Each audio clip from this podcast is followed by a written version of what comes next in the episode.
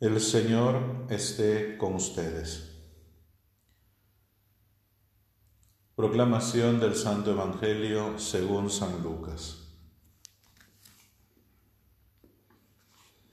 Ellos le dijeron, los discípulos de Juan ayunan frecuentemente y recitan oraciones, igual que los de los fariseos, pero los tuyos no se privan de comer y beber.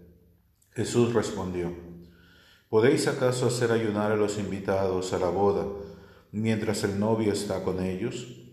Días vendrán en que les será arrebatado el novio. Entonces ayunarán cuando lleguen esos días. Les dijo también una parábola. Nadie rompe un vestido nuevo para echar un remiendo a uno viejo, porque si lo hace, desgarraría el nuevo, y al viejo no le iría el remiendo del nuevo. Nadie echa tampoco vino nuevo en pellejos viejos, porque si lo hace, el vino nuevo reventaría los pellejos, el vino se derramaría y los pellejos se echarían a perder. Hay que echar el vino nuevo en pellejos nuevos. Nadie, después de beber el vino añejo, quiere del nuevo, porque dirá, el añejo es el bueno.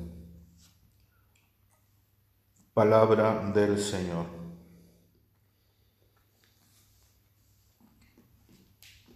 Bien, seguimos nuestro recorrido por el Evangelio de San Lucas. Hoy eh, se nos presenta una, la realidad de la novedad en el cristianismo, porque la vida comienza a ser nueva cuando dejamos que Cristo entre en nosotros. Eh, porque, digamos, la primera parte del Evangelio habla de una boda. En la boda siempre está este espíritu de alegría, pero eh, justamente la alegría radica en compartir la alegría habitual de los novios.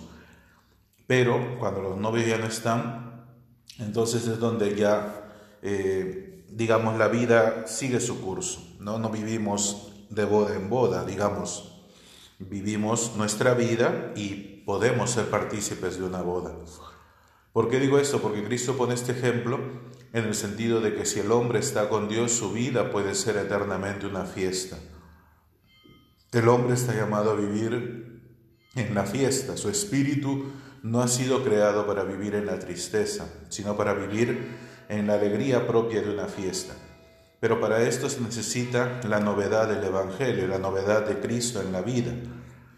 Y por eso Cristo también, eh, así como ha preparado, digamos, la imagen de María nos ayuda mucho, como ha preparado un lugar en una mujer para que nazca Jesucristo, eh, Dios Padre también quiere preparar en el corazón del hombre eh, el hecho mismo de que pueda estar preparado para que pueda habitar el Señor en su vida.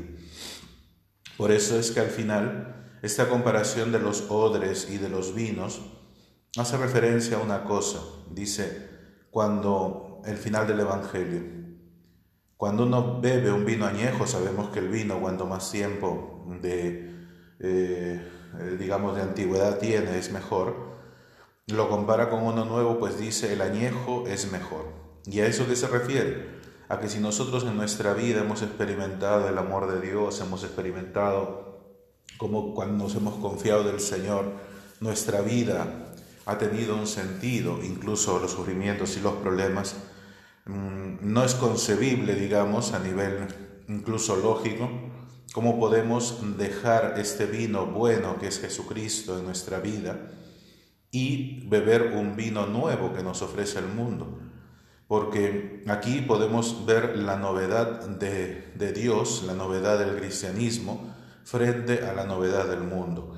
La novedad del cristianismo parece un término extraño porque el cristianismo tiene ya cierto tiempo y digamos quienes lo conocemos ciertamente podemos estudiar, hacer un progreso teológico y dogmático de las diversas eh, doctrinas del mismo magisterio y todo ello, pero el Evangelio es el mismo. Entonces uno dice, ¿en qué consiste esta novedad a diferencia del mundo?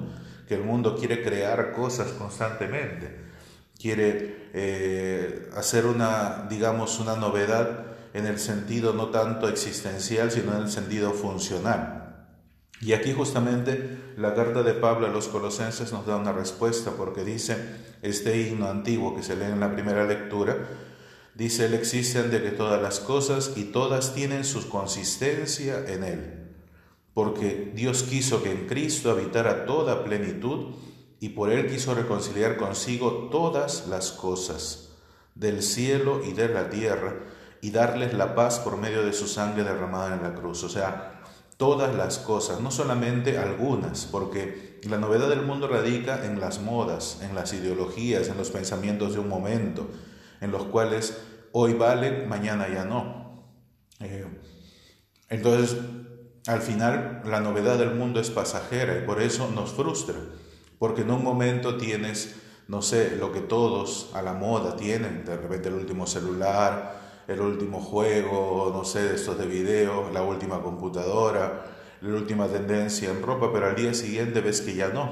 Y entonces tu imagen ante el mundo se ve frustrada. ¿Por qué? Porque ya no es la imagen concreta de, eh, de lo que es la novedad, a diferencia del cristianismo. La novedad del cristianismo justamente reside en el hecho de que Dios está o no presente en tu vida.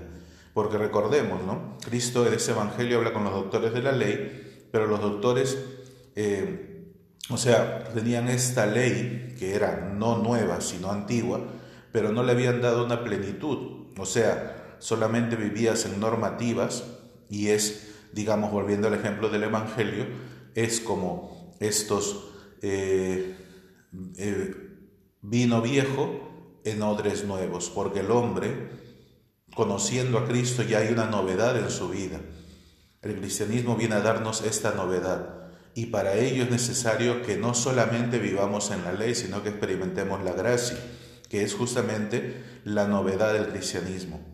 En el día a día nosotros experimentamos la gracia de Dios si dejamos que Él esté. Si no, como decía, al final experimentaremos una eh, cosa efímera que a veces se llama placer, que a veces se llama, no sé, sentirse bien un momento, eh, y tantas otras otros nombres que les pone el mundo, pero es un placer momentáneo, no es saberse lleno de una novedad, sino es saberse más bien temeroso de la novedad, porque el mundo, así como hoy nos presenta algo, mañana ya no está, entonces tú tienes que estar pendiente de, pendiente de renovarte, pendiente de no estancarte, ¿no? Pero en cambio la novedad de Dios no radica en el hombre, sino radica en que este hombre unido a Dios, Dios le muestra la novedad de su vida. ¿Y cuál es la novedad? Que Cristo interviene en la historia, que Cristo está presente, porque si no, nuestra vida no cambia. En cambio, cuando Dios está presente, esa es la novedad para el cristiano, que Cristo puede llevar adelante su vida y puede llevar adelante todo este proceso de vida cristiana y de conversión.